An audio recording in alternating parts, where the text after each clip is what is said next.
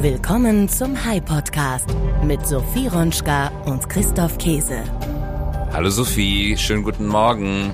Hi Christoph, guten Morgen. Wie geht's dir heute? Mir geht's ziemlich gut, muss ich sagen. Sonne scheint und bin gut aufgestanden, gut in den Tag reingekommen. Stimmt, du bist heute erst von Mallorca wiedergekommen, richtig? Ja, genau, ich bin aus Mallorca gekommen. Ich war da dienstlich äh, unterwegs, war auf einer interessanten Konferenz der Young Presidents Organization und bin heute Morgen in Berlin gelandet, ja. Und davor warst du in Stuttgart und auf Geschäftsreise und bist jetzt direkt ins Büro gekommen. Also ich könnte mir vorstellen, wenn du später zu Hause bist, ist der Kühlschrank leer, oder?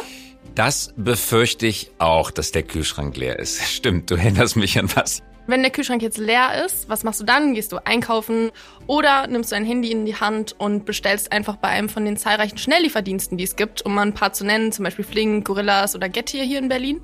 Also ganz klare Antwort, ich gehe einkaufen. Ich liebe es, einkaufen zu gehen. Ich bin sinnlich verliebt in Lebensmittel. Wir lieben Lebensmittel. Bester Claim von einem Händler ever. Edeka in diesem Fall. Ich mache das wirklich gerne. Ich habe noch mhm. nie bei einem Schnelllieferdienst bestellt. Noch nie? Noch nie bestellt. Dabei hast du in deinem Buch so viel darüber geschrieben. Ja, ich habe aber noch nie bei denen bestellt. Ich kenne eine Menge Leute und war auch Zeuge davon, wie bestellt wurde, aber ich habe noch nie selber bestellt. Okay, ich ähm, habe schon ein paar Mal bestellt, aber in letzter Zeit tatsächlich auch nicht mehr, weil es wird immer, immer teurer und die haben ja das Versprechen, dass man beispielsweise in zehn Minuten sein, seine Ware, seine Lebensmittel bekommt und auch das ist immer weniger der Fall, habe ich so das Gefühl. Aber das Preisproblem ist eigentlich ja der grö wie, größte. Wie viel teurer ist das ungefähr?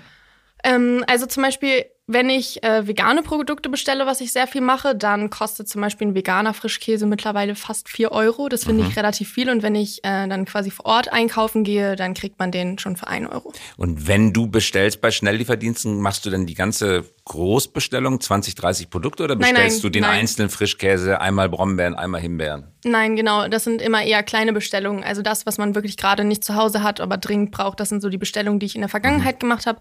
Aber wie gesagt, jetzt auch schon seit längerem nicht nicht mehr, weil es sich einfach nicht lohnt. Und ich glaube, ich bin da auch nicht die Einzige, denn viele Freunde von mir bestellen auch nicht mehr so häufig bei zum Beispiel Gorillas oder bei Flink, wie sie es früher gemacht haben. Ja, da scheint tatsächlich ein interessanter Effekt hinterzustehen. Während der Pandemie haben viele Lieferdienste den Status von Einhörnern erreicht, haben also eine Milliardenbewertung geschafft. Aber jetzt fallen ihre Bewertungen ganz, ganz schnell. Die Preise steigen. Immer mehr Menschen gehen im Supermarkt einkaufen und die Startups verlieren an Bewertungen, an Mitarbeiterinnen und Mitarbeitern und auch an Geld, das sie ausgeben können. Darüber werden wir aber gleich noch genauer sprechen, denn unser Themenschwerpunkt heute liegt auf Startups. Der High Podcast mit Sophie Ronschka und Christoph Käse. Unser Gast heute ist Unser Gast diese Woche ist Christian Hüttenheim. Er ist gelernter Diplom-Ostasienwissenschaftler und hat in verschiedenen Vertriebs- und Beratungsfunktionen in Großunternehmen in Deutschland und Ostasien Projekt- und Führungsverantwortung übernommen. Von 2016 bis 2019 verantwortete er den Aufbau und die Geschäftsentwicklung von Bosch Industry Consulting, einer Prozess- und Technologieberatungsboutique zur digitalen Transformation in Produktion und Logistik. Aktuell ist er aber Director für Startup Solutions und Venture Clienting bei Bosch Ventures und unterstützt dabei, die Innovationsführerschaft von Bosch auszubauen. Und deswegen haben wir Christian eingeladen. Wir hatten ihn kürzlich als Referenten beim High Strategy Soiree, hatten wir schon mal drüber gesprochen, wo wir Strategiechefs aus unterschiedlichen Unternehmungen eingeladen hatten und Chefinnen natürlich auch. Und da hat er einen wirklich spannenden Vortrag gehalten und das wollten wir in dieser Folge mitteilen. Was genau ist Venture Clienting und wie hilft es Großkonzernen wie Bosch an Innovationen von außerhalb des Hauses anzuknüpfen? Darum geht es in dieser Folge. Darüber hinaus, und das macht Christian als Gesprächspartner noch interessanter, hat er in verschiedenen Funktionen im Konzern gearbeitet. Nicht nur das, er hat auch selber gegründet. Also, er besitzt tiefes Verständnis für beide Welten, für die Welten der Startups, aber auch für die Welten der Großunternehmen. Er war bei uns hier in Berlin im Studio und ihr habt ausführlich miteinander gesprochen und das hören wir uns jetzt mal an. Christian Hüttenhain, schön, dass du mit dabei bist. Vielen Dank für die Einladung. Freue mich, Christoph. Du arbeitest, wie du selber so schön sagst, beim Bosch. Man sagt nicht bei Bosch, sondern beim Bosch. Wann hast du diesen Ausdruck zum ersten Mal gehört?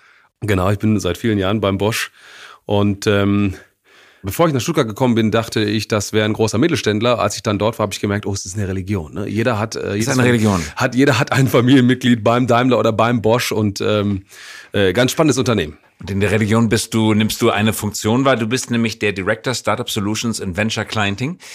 Ich habe einen Vortrag von dir gehört, Bei dem High Strategy Soiree vor einigen Wochen hatten wir bei High Strategieexperten aus Unternehmen, Mittelstand und Großindustrie eingeladen, um über erfolgreiche Strategieentwicklung und Implementierung zu sprechen. Du hast einen Vortrag gehalten, den fanden wir alle hier bei Hai so interessant, dass wir gesagt haben, den Christian, den müssen wir in den Hai Podcast einladen, sodass auch diejenigen zuhören können, die damals nicht mit dabei waren. Also, Venture Clienting, das ist das Schlagwort. Was genau bedeutet das? Venture Clienting ähm, ist eine, ist die vielleicht schlankeste Methode, um Startups als Quelle für Innovationen zu nutzen. Mhm. Also, wie guckt der Bosch auf dieses Ökosystem Startup? Mhm. Ähm, es gibt zwei große Trends, die äh, dieses Ökosystem äh, in den letzten Dekaden verändert haben. Das eine ist ganz banal, der Technologiewandel. Ne? Es ist einfach und günstig geworden, Startups zu gründen. Äh, Horizontal Scaling, Amazon Web Services, Free Tools und Templates on Business Model Innovation ähm, Free Code, Free, Free Source. Ähm, also es gibt, ist viel Vorarbeit geleistet worden. Und äh, das ist der erste, der erste Trend, der einfach zu einer großen Startup-Schwemme führt. Ne, wir sehen bei Robert Bosch Venture Capital 1,3 Millionen neue Tech-Startups jedes einzelne Jahr. 1,3 Millionen, die für euch relevant sind oder über Nur alle in den Branchen? Über alle Branchen, über alle, ähm, über alle äh, Länder 1,3 Millionen pro Jahr pro neue Jahr neue Startups. Tech-Startups. Und warum gibt es so viele und warum sehen wir auch so viele gute Startups? Und der Technologiewandel hat das beschleunigt. Ein zweiter Faktor, der seit der Lehman-Krise das beschleunigt hat, ist die Dekade des billigen Geldes. Ne? Wir, ähm, wir kommen jetzt aus dieser äh, Dekade raus. Äh, Zinsen waren niedrig, Geld war billig und Kapital hat sich in riskantere Assets verschoben. Und Startups als eine Form der riskanten Assets waren geflutet mit Geld. Das erste Quartal ähm, 2021 äh, globaler VC-Investmentvolumen war größer als das gesamte Jahr 2017. Die VC-Volumina sind durch die Decke gegangen. Und ähm, dieses, äh, dieser Faktor hat ähm, auch dazu geführt, dass wir so viele Startups sehen und dass wir auch so viele gute Startups äh, sehen. Und was macht das mit dem Bosch? Ne, äh, wir haben, es sind im Wesentlichen drei Effekte, die diese Startup-Schwemme ähm, äh, als Effekt auf den Bosch haben. Das erste ist, wir mussten unser Bild von Startups ändern. Ne? Mhm. Also als wir, wenn wir, äh, wenn du früher irgendwie im Werk äh, oder in der Business Unit gefragt hast, was ist denn ein Startup? Ja, dann wurde vielleicht gesagt, es ist ein 23-jähriger Informatiker, der ähm, gerne codet und jetzt eine Geschäftsidee hat. Nein, die Top-Startups, das sind erfahrene Gründer, das sind äh, Personen, äh, das sind interdisziplinäre Teams mit mit viel Industrieexpertise. die sind haben starke IP, haben einen glasklaren Painpoint identifiziert, einen Drive to Market und ähm, haben äh, ähm, sind stark finanziert. Mhm. Und wir mussten unser Bild von Startups ändern. Ich hatte in einem Vortrag Eigentlich noch besser finanziert als der Bosch selber, oder? Das Genau. heißt, die Summe der Venture-Kapital-Investitionen ist höher als Forschung und Entwicklungsbudget traditioneller Unternehmen wie Bosch. Ganz genau. Also nehmen wir mal irgendein äh, ein, ein Beispiel, äh, nehmen wir mal StoreDot, ohne jetzt Werbung für dieses Startup zu machen, aber ein, ein israelisches Startup machen schnell ladbare Batterien, haben in der Series A 2012, als sie so 15, 20 Mitarbeiter hatten, äh, 120 Millionen eingesammelt. Ähm, welche vergleichbar große Bosch-Abteilung mit 15, 20 Mitarbeitern hat 120 Millionen, um ein einziges Problem zu lösen? Ne? Das heißt, das Verhältnis von Ressourcen und Kapitalverfügbarkeit zu Business Focus ist total geflippt. Das ist nicht mehr ja, wir sind der große Bosch und dieses kleine Startup möchte mit uns. Nee, es ist andersrum. In dem Kontext, in, in dieser Technologie sind wir der kleine Bosch und wir haben die Gelegenheit, mit diesen Startups, mit diesen jungen Unternehmen zu partnern. Das heißt, wir mussten unser Bild von Top-Startups mussten wir ändern. Das war der erste Grund. Der Das war der zweite erste Grund? Effekt. Ja, der erste zweite, Effekt. Ja. Der, äh, der, der zweite Effekt ist, wir, wir, wir, müssen, wir müssen intern dafür werben, das VC-Budget da draußen als R&D-Budget von Bosch anzusehen, was der Bosch nicht aufwenden muss, um diese Lösung zu nutzen. Ne? Also das globale VC-Volumina ist Entwicklungsbudget von, von Konzernen oder von Unternehmen, was die Unternehmen nicht aufwenden müssen, um diese Technologien selbst zu nutzen. Und ähm, äh, äh, dafür werben wir. Und der dritte Effekt ist, wir mussten als Bosch auch lernen, ein einfacher Kunde zu sein. Ne? Also, äh, wenn der Bosch früher ein, äh, ein Startup kennenlernen wollte, dann hat er einen Minibus gemietet und hat, äh, ist mit 15 Ingenieuren und, und, und, und fünf Juristen zum Startup-CEO gefahren, um Risiken zu bewerten. Ich, ich, ich übertreibe ein bisschen, ich beschreibe es jetzt despektierlich, um meine Message deutlich zu machen. Wir waren kein einfacher Kunde von jungen Unternehmen. Und das ist genau Venture Clienting, ein einfacher Kunde zu werden. Mit anderen Worten, ich will das, ich kaufe das, ich nehme das und hier ist der Vertrag und gleich kommt das Geld. Richtig, Das also ist es die gibt- Idee. Genau, also das, die, die Venture Client Unit äh, stellt sich als Speedboat vor den Tanker und versucht ein, den, den, den Konzern als einfachen Kunden zu positionieren. Ähm, das heißt, ähm, also ich sitze bei Robert Bosch Venture Capital. Robert Bosch Venture Capital hat zwei Business Foci seit 2018, seit wir das eingeführt haben. Das ist das, das erste ist Corporate äh, Venture Capital. Wie groß ist das ungefähr? Also Ähm, Assets under Management? Äh, 920 Millionen Assets under Management. Wir sind einer der größten Corporate VCs und ähm, wir sind auch ein hochperformanter äh, äh, CVC.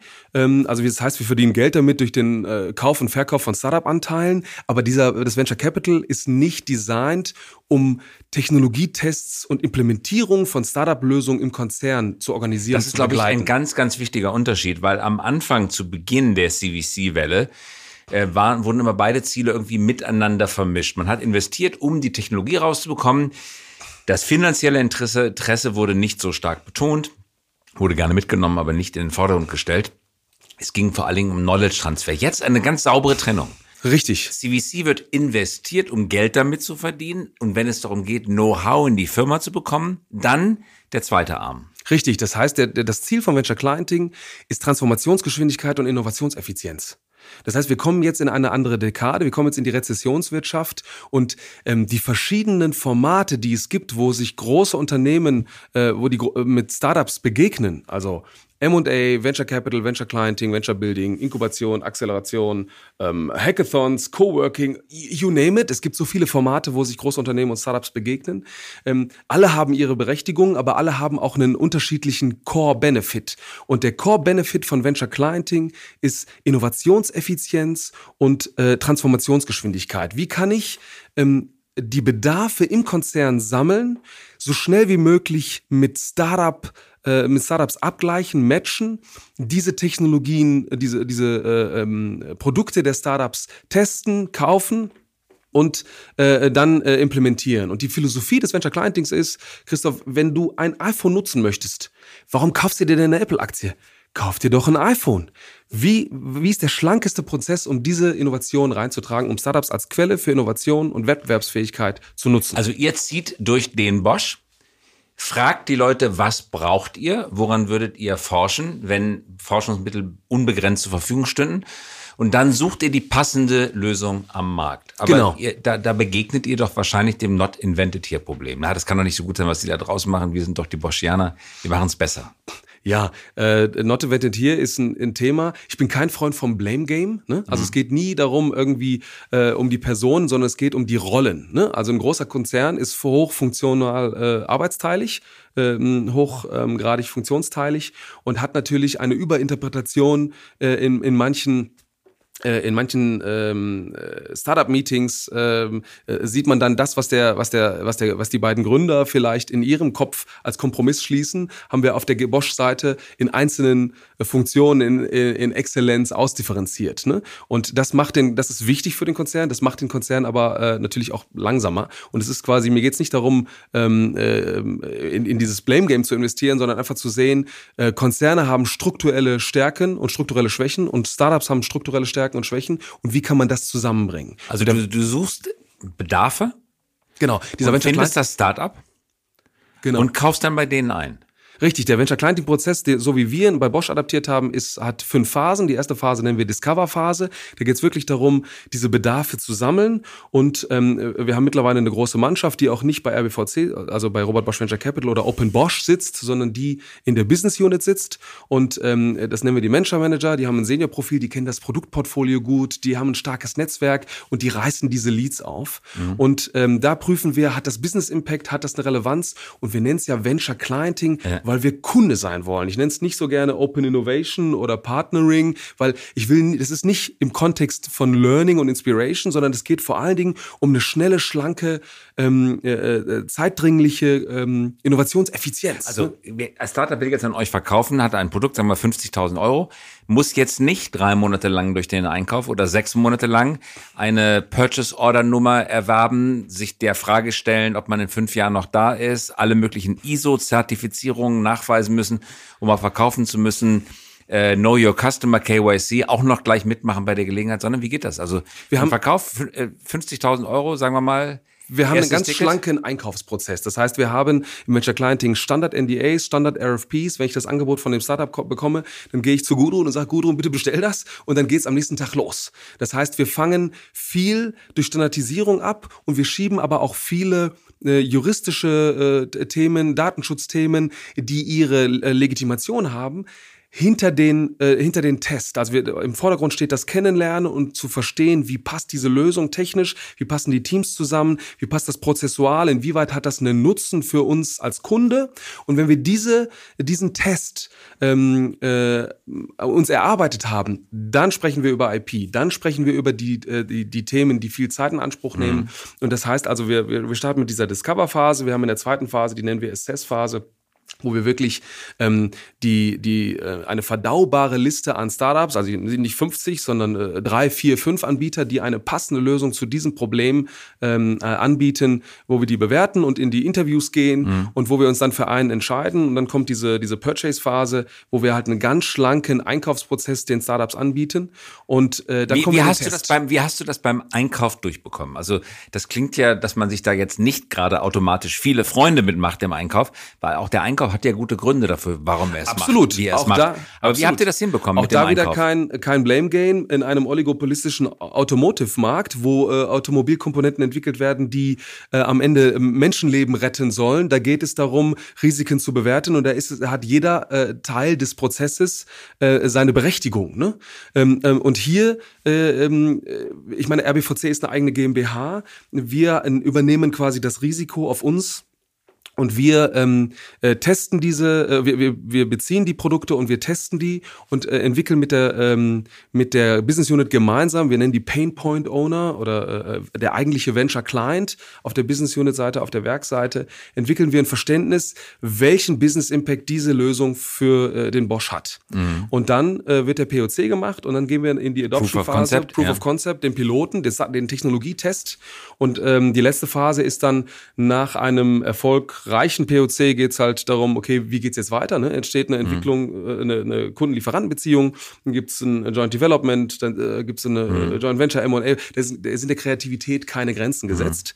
Wenn es keinen erfolgreichen POC gibt, dann geht's auch nicht weiter. Ne? Also es ist letztendlich Pain Point Owner, übrigens ein schöner Ausdruck. Früher hätte man gesagt, der Leidende, ja, oder die Leidende. Heute ist es der Pain Point äh, Genau. Owner. Also was im Vordergrund Ja. steht, ist ähm, der der Pull. Das, also das ist letztendlich die Veränderung auch zu anderen Formaten. Es ist quasi nicht der Push, den äh, also äh, unsere Investoren bieten äh, diesen Push. Das ist eine ganz wichtige Frühwarnsystem, Frühwarnfunktion, dass sie am Markt äh, interessante junge Unternehmen kennenlernen und äh, dann auch auf die Business Unit zugehen und sagen, hey, hier dieses Startup musst du dir angucken, das ist zukünftig dein Wettbewerber, dein Lieferant, das musst du kennen. Das ist eine ganz wichtige Frühwarnfunktion, die führt aber nicht zwingend zu einer Implementierung. Und dieses Puzzle, dieses fehlende Pu- Puzzleteil, ähm, das bietet das Venture Clienting an, ähm, dass du ähm, im konsequenten Pull-Ansatz, also der Impuls liegt in der Business Unit, äh, liegt in der, in, im Werk, liegt im Konzern, dass wir dort die, die dringenden Bedarfe sammeln und dann bedarfsorientiert auf dieses Problem spezifisch Lösungen aus dem Startup-Ökosystem anbieten und testen, inwieweit die äh, uns helfen. gesamte Umsatzvolumen zusammengerechnet, das über diese Lösung jetzt durch Bosch durchläuft oder aus Bosch rausläuft, das Geld. Wie viel ist das ungefähr? Ich w- möchte ungern über Zahlen sprechen, aber wir messen äh, den Business Impact auch als Multiple auf unser Budget und wir haben einen, einen, einen großen Effekt. Also wir haben einen, einen, einen 100x, einen, einen, einen 1000x äh, auf die einzelnen Startup-Lösungen. Wir haben große Effizienzgewinne durch, durch äh, Top-Startup-Lösungen, äh, wenn wir die im Bosch äh, implementieren. Was muss man machen, um bei euch in das Programm als Startup aufgenommen zu werden? Naja, also du, du nennst es äh, als auf in das Programm aufgenommen zu werden. Mir ist nochmal wichtig, wir arbeiten nicht in Batches. Ne? Das ist quasi kein Inkubationsprogramm, wo wir dann einmal Mhm. Aber im du- Jahr irgendwie zehn Aber gelistet zu werden, könnte man sagen, ja? Würde man im Handel, würde man sagen, das Produkt ist gelistet. Also bei euch sozusagen gelistet zu werden, der Bosch soll bitte zur Kenntnis nehmen, dass es mein Startup gibt und möglichst bei mir einkaufen. Was muss ich tun als Gründer, um in diesen Status zu gelangen? Also die, die Kriterien, anhand der wir äh, Top-Startups identifizieren, äh, unterscheiden sich nicht von denen, wie die Investoren auch vorgehen. Also mhm. es geht darum, du hast einen Product-Market-Fit, du hast eine, eine Lösung, die wirklich zu unserem Problem passt, äh, äh, starke Gründer, starke Teams, interdisziplinär aufgestellt, stark finanziert.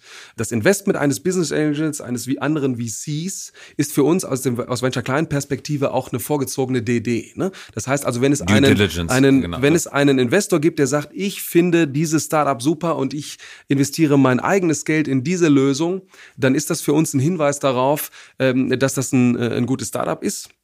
Ähm, aber auch andere Kriterien äh, sind wichtig. Am Ende, wir gucken aus der Kundenperspektive darauf und ähm, geben natürlich den Operations und, und unser, unseren Business Units damit eine Stimme, äh, bei der Bewertung auf diese, auf diese Lösung zu schauen als Kunde. Mhm. Wie ist das ähm, jetzt insgesamt im Unternehmen äh, angekommen? Du hast gesagt, es findet ein Pull-Effekt statt. Äh, gibt es noch Inseln des Widerstands, Leute, die sich komplett dagegen wehren, oder ist es mittlerweile ein fester Bestandteil der, der Unternehmenskultur geworden? Naja, Widerstand, ich meine, wenn du einen schreienden Kunden hast, dann ist Innovation und Veränderung immer ein Problem. Ne? Und natürlich gibt es äh, äh, Bosch-Kollegen, die quasi keine Zeit dafür haben. Ne? Völlig klar. Und äh, denen ist auch kein Vorwurf zu machen, weil das ist, wir sind als interner äh, Provider, haben, machen wir ein Angebot. Und äh, der, der Bosch-Kollege hat die, entscheidet selbst, ob er das Angebot in Anspruch nimmt oder nicht. Wir ähm, haben aber, wir haben verschiedene Rollen. Wir haben diese, dieses, das Core-Team, das bei äh, Open Bosch äh, sitzt und diese Dienstleistung dem Bosch weltweit und allen Geschäftsbereichen zur Verfügung stellt. Wir haben die Venture Manager, die auf der Payroll der Business Unit sitzen und ähm, die Bedarfe kennen und sammeln. Wir haben Venture Associates, die wirklich die, ähm, die haben ein Junior-Profil und ähm, haben viel Erfahrung aus dem Startup-Ökosystem und machen das Projektmanagement, machen Screening, Scouting, begleiten diesen Prozess. Und diese Dienstleistung wird intern stark in Anspruch genommen. Wir haben einen Luxus noch. Wir berichten unsere, ähm, unsere KPIs direkt an äh, Stefan Hartung, Bosch-Gruppe CEO. Das heißt also, wir haben auch das Top-Down-Management-Backing, ähm, diesen Prozess äh, zu, auszuwachsen. Und das, äh, das hilft uns enorm. Christian, zum Abschluss die Frage, dass dein Lieblingsanwendungsbeispiel, welches Produkt hat es auf, durch euch, durch eure Hilfe am allerbesten ins Unternehmen hineingeschafft? Also ich möchte äh, keine einzelnen Startups bewerten. Ähm, wir haben ähm, wir, wir vergeben einmal im Jahr den Open Bosch Award, der äh, die beste Bosch Startup Kooperation auszeichnet. Und wir haben in diesem Jahr äh, wieder viele erfolgreiche Startups gehabt. Ähm, und es gab eine Lösung, ähm, Synthesia ist eine ähm, AI, die ein Deepfake, der letztendlich dir hilft, ähm, beispielsweise Trainingsvideos auf Knopfdruck in andere Sprachen zu übersetzen. Mhm. Total spannende Lösung. Ähm, äh, super interessant äh, und äh, das war eine Lösung, wo ich einfach äh, einfach erstaunt war. Wir hatten dann äh, diesen Deepfake ähm, äh, auf Stefan Hartung bei dem Award angesetzt und der hat quasi in vielen verschiedenen Sprachen ein, ein Grußwort gesprochen und das war einfach unheimlich erstaunlich zu sehen, was was für eine Leistung das ist. Ne? Lippensynchron. Richtig. Tatsächlich. Aha. Ja. Und äh, Interessant. Und hat er selber den Unterschied bemerkt? Also außer, dass er wahrscheinlich kein Koreaner spricht. Aber äh, wie fand er das selber? War das überzeugend für ihn? Sehr spannende, sehr spannende Lösung. Sehr gut. Herzlichen Dank, dass du so ausführlich äh, hier Rede und Antwort gestanden hast. Ähm, wolltest du noch einen Punkt ergänzen gerade? Naja, also äh, was ist mir wichtig? Ähm, jetzt, wo wir in die, in die, ähm, in die Rezessionswirtschaft kommen, ist der, ist der Punkt, wie können wir als Großunternehmen Innovationseffizienz und Transformationsgeschwindigkeit ähm, äh, in, in den Konzern tragen. Da ist das Venture Clienting, äh, ist, glaube ich, eine Methode, das zu tun. Alle Konzerne sprechen seit Jahren darüber, wie sie äh, der organisationalen Ambidextrie äh, Herr werden können. Ne? Also ähm, deine Zuhörer des Podcasts werden diesen Begriff kennen. Die Beidhändigkeit, inwieweit kann ich auf der einen Seite hocheffizient, mh, professionell standardisiert produzieren und meinen Kunden bedienen und auf der anderen Seite gleichzeitig diesen Prozess immer wieder disruptiv, kreativ, innovativ neu denken und neu äh, meine Kunden neu bedienen. Und große Unternehmen schaffen das nicht. Das heißt, wie kannst du minimalinvasiv Startup-Lösungen und neue Innovationen in den Konzern tragen? Und im Hinblick auf auf äh, die Herausforderungen, der die europäische Industrie sich gegenüber sieht, ist, äh, ist meine Botschaft, dass Venture Clienting ein, ein, ein starkes Vehikel ist, um das zu tun. Ganz herzlichen Dank. Sehr überzeugendes Plädoyer. Wer dich fragen möchte, wie das funktioniert, der kann dich doch ganz bestimmt anrufen. Wie erreicht man dich? Ich glaube, dass viele Hörerinnen und Hörer jetzt denken, ach, das möchte ich bei mir auch im Unternehmen haben. Wie erreicht man dich? Äh, ich glaube, über LinkedIn ist der schnellste, schnellste Weg. LinkedIn ist der schnellste Weg. Also, Christian Hüttenhain von Bosch, dem Bosch, dort zuständig für Startup Solutions und Venture Clienting. Herzlichen Dank fürs Kommen, Christian. Vielen Dank für die Einladung. Auf bald. Danke an Christian Hüttenhain. Ihr habt über Startups gesprochen und dazu gab es letzte Woche im Handelsblatt einen Artikel über die sogenannten Unicorns, also über Einhörner. Und der Begriff Einhorn bezeichnet im Finanzbereich nicht etwa das Fabelwesen, sondern ein Startup-Unternehmen mit einer Marktbewertung von über einer Milliarde US-Dollar, deren Anteile nicht an einer Börse gehandelt werden. Laut der PitchBook Datenbank sind 2021 insgesamt zehn Startups in Deutschland zum Einhorn geworden, also relativ viel. Und die Marke Celonis, Christoph, du erinnerst dich, darüber hatten wir hier auch gesprochen, die hat es sogar auf den Rang eines Dekakorns, also eines Zehnhorns geschafft. Das bedeutet, dass sie die 10 Milliarden Marke geknackt hat. Die Bedingungen für Startup-Gründerinnen und Gründer werden künftig härter heißt es im Handelsblatt. Denn Investoren verlangen nun Rentabilität statt Visionen. 2022 ist auch für Startups ein Jahr der Sorgen, mehr als ein Jahr der wagemutigen Investitionen. 2022 gab es im Vergleich zu 2021 lediglich sechs neue deutsche Einhörner. Reichlich Wagniskapital für Gründer wird es auch in Zukunft noch geben, doch durch die Zinswende und den Konjunktureinbruch sind die Geldgeber wählerischer geworden. Ab jetzt gibt es frisches Kapital nur noch für Firmen, die einen glaubwürdigen Weg zur Profitabilität vorweisen können oder eben an wirklich neuen und revolutionären Entwicklungen arbeiten. Im Juli 2022 wurde zum ersten Mal überhaupt von der Bundesregierung die Start-up-Strategie beschlossen. Das ist ein wichtiges Signal und unterstreicht auch die Bedeutung von Startups.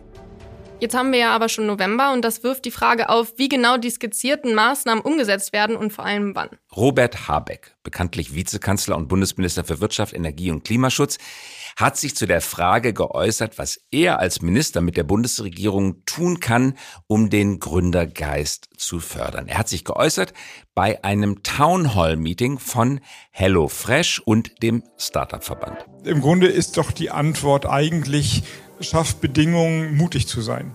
Also eher weniger zu machen, weniger Regulierung, mehr Freiraum geben.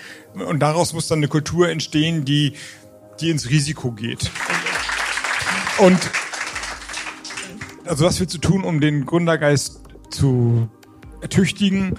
Ich würde sagen, den richtigen Grad treffen aus Rücknahme, also Räume auftun, wo man sich mal nicht kümmert, wo man mal fünf gerade sein lässt, wo man Programme macht, wo man nicht bis zum Endpunkt durchdekliniert haben muss, wie die Einkommenserwartungen sind, sondern man sagt, okay, das scheint eine gute Idee zu sein, mach mal.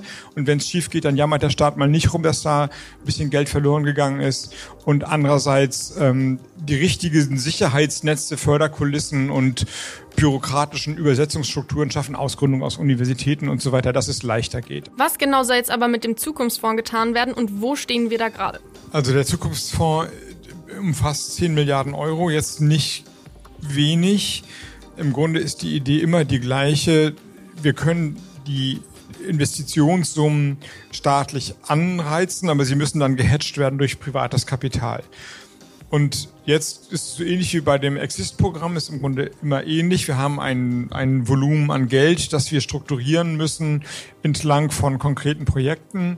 Ähm, jetzt noch in diesem Jahr startet unter dem Dach des Zukunftsfonds Deep Tech and Climate, also ein, eine Sparte ungefähr unterlegt mit einer Milliarde Euro für Start-up-Unternehmen, die in dem Bereich Deep Technology und Climate äh, Venture reingehen wollen. Und jetzt werden wir dann im nächsten Jahr 23 weitere Sparten definieren. Nun ist der Fonds darauf angewiesen, dass es Ideen gibt. Also es muss dann eben auch ein Investitionscase geschaffen werden.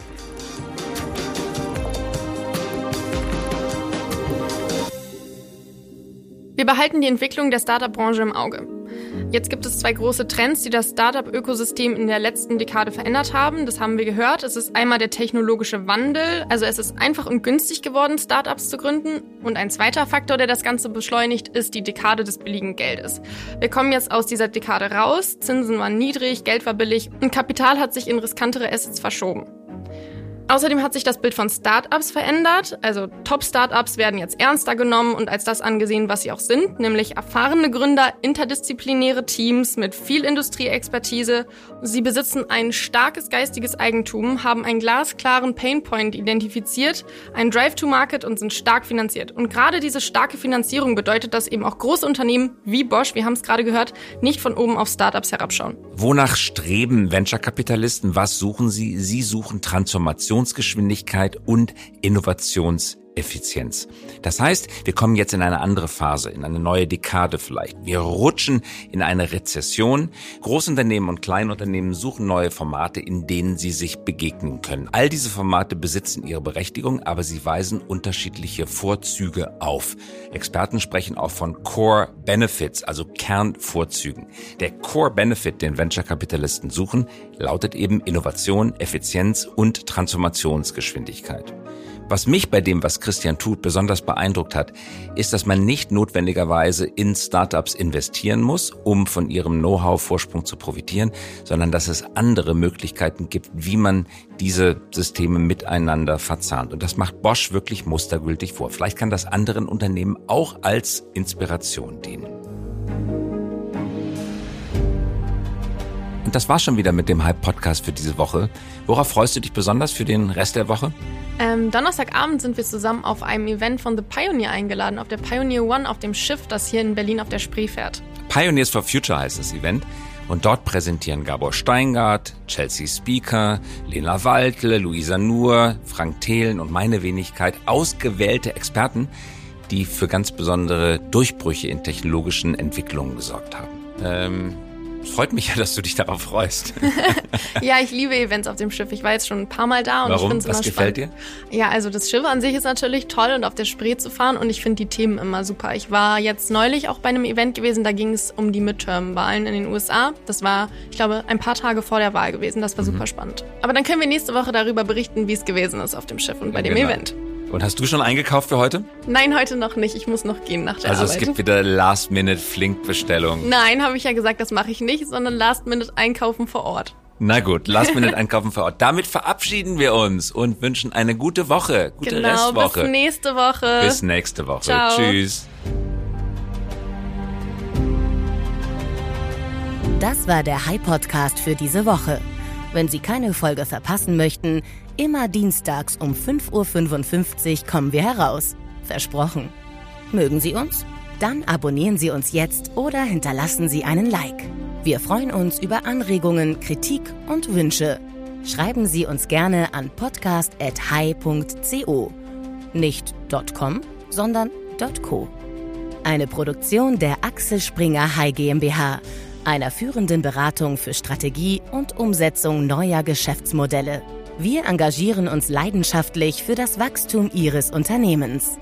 Jetzt habt ihr Lust darauf bekommen, bei Hyde zu arbeiten? Da seid ihr in bester Gesellschaft. Ruft uns an oder schreibt uns. Wissen, Kompetenz, Leidenschaft, unternehmerisches Denken und Arbeiten wollen unter wunderbaren Menschen, das suchen wir.